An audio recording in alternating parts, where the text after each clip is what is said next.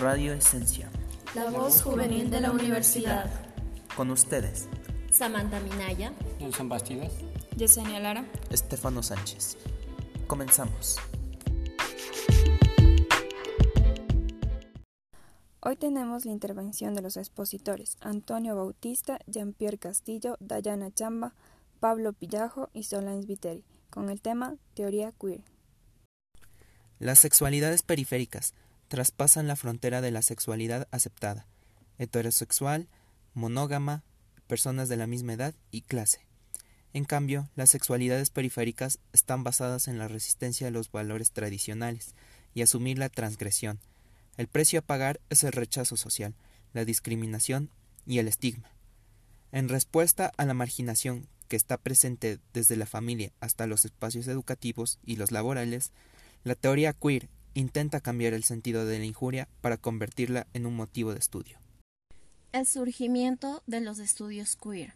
La primera universidad estadounidense que contribuyó al desarrollo de la teoría queer fue Columbia, en 1989, las de Duque, y el Centro de Estudios de Lesbianas y Gays de la Universidad de la Ciudad de Nueva York.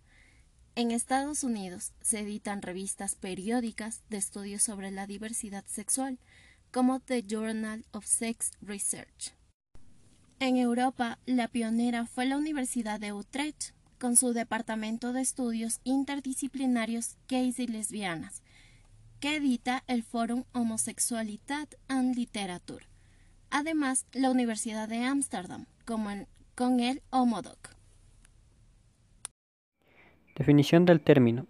Queer es un término inglés que significa raro, invertido, bujarra, extraño, desviado. Es decir, todo aquello que no sigue los parámetros heteronormativos, el cual se ha reivindicado para dar nombre a la teoría que pone explícitamente para una forma normal de sexualidad a otras consideradas anormales, sugiriendo que estas últimas son inadecuadas y perjudiciales.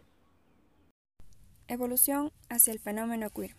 Desde hace más de una década se han extendido en numerosos países de Occidente las teorías y las políticas queer la incorporación de la cultura gay dominante al mercado capitalista, las crisis del SIDA y las luchas iniciadas por lesbianas y transexuales, chicanas y negras, a finales de los 80 dieron lugar a una serie de movimientos políticos, sociales y radicales, que serán después elaborados por la academia en lo que se denomina teorías queer.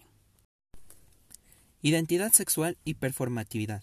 La teoría queer nos lleva a una posición en la que la identidad es interrogada, o incluso criticada por ser parte de lo que siempre fue excluido. Su objetivo es desnaturalizar la identidad sexual de los imaginarios dados. Además, se considera como una ruptura en un proceso que imposibilita su cierre. Nos lleva a una renuncia de la normalidad, a ser lo que cada uno realmente es, y no adoptar una identidad por la exclusión social, que se ha dado a lo que no es en sus términos lo normal, lo que está bajo poder. Hombre feminista. A estas alturas debería ser incuestionable que la igualdad de derechos de mujeres y hombres debe democracia. En consecuencia, cualquier demócrata, hombre o mujer, debería ser feminista, en cuanto que individuo comprometido con el objetivo que el sexo no sea un obstáculo para el acceso a los bienes y el disfrute de los derechos. Biopoder y sexualidad. En el capitalismo contemporáneo ejerce su dominio principalmente a partir de la sexopolítica, la cual deja de ser solo un marco de poder para ser espacio de creación de los colectivos excluidos. Los expositores presentaron una serie de conceptos claves para entender qué es la subjetividad, cómo se construye, cuáles son los autores que participan en su construcción, si es posible cambiarla, todo ello a partir de estudios y perspectivas teóricas. En relación a la teoría queer, la desencialización de identidades propone que las categorías sexuales son menos estables y unificadas de lo que pensamos. La identidad sexual puede ser experimentada como transitiva y discontinua. La supuesta estabilidad de la identidad sexual depende de contextos y prácticas sociales particulares y que los criterios de pertenencia a las categorías sexuales pueden y deben ser debatidos.